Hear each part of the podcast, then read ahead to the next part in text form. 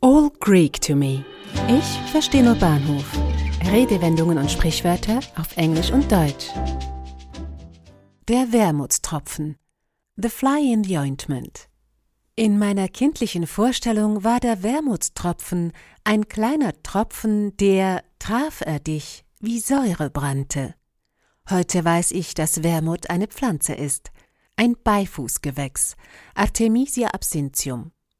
Die erste Bekanntschaft mit Wermut machte ich in Form von Absinth, auch bekannt als grüne Fee, eine hochprozentige Spirituose.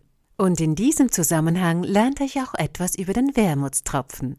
Aber dazu später mehr.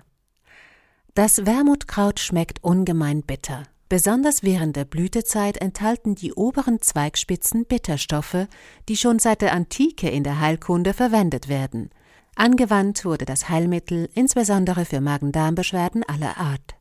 Ein einziger Tropfen vom Auszug des Wermutkrauts vermag einer ganzen Flasche Wein einen bitteren Geschmack zu geben.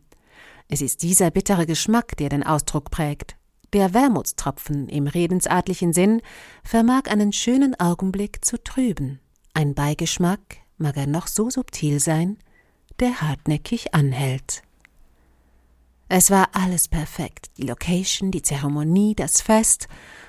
Einziger Wermutstropfen? Ich musste neben meiner Schwiegermutter sitzen. Everything was perfect. The location, the ceremony, the party. Only fly in the ointment? I had to sit next to my mother-in-law. A fly in the ointment ist das englische Pendant zum Wermutstropfen. Die Phrase hielt zu Beginn des 17. Jahrhunderts Einzug in den allgemeinen Sprachgebrauch. Seine Herkunft ist in der Bibel zu finden. So steht in der King James Bibel im Prediger Kapitel 10 Vers 1 Dead flies cause the ointment of the apothecary to send forth a stinking savor. In einer modernisierten deutschen Übersetzung heißt es Also verderben die schädlichen Fliegen gute Salben. Ointment wird im Deutschen als Salbe übersetzt.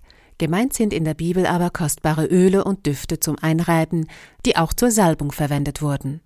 Wie beim Wermutstropfen vermag hier eine einzige kleine Fliege ein wunderbares Parfum zu verderben. Um auf ein anderes geflügeltes Wesen zurückzukommen, die grüne Fee, durch welche ich Bekanntschaft mit dem Wermutkraut machte und dessen Verbindung mit der Redewendung sich mir offenbarte, bescherte mir einen lustigen Abend. Einziger Wermutstropfen? Der Kater am nächsten Tag. Eine Produktion von Audiobliss. Gesprochen von Marilena Diemey.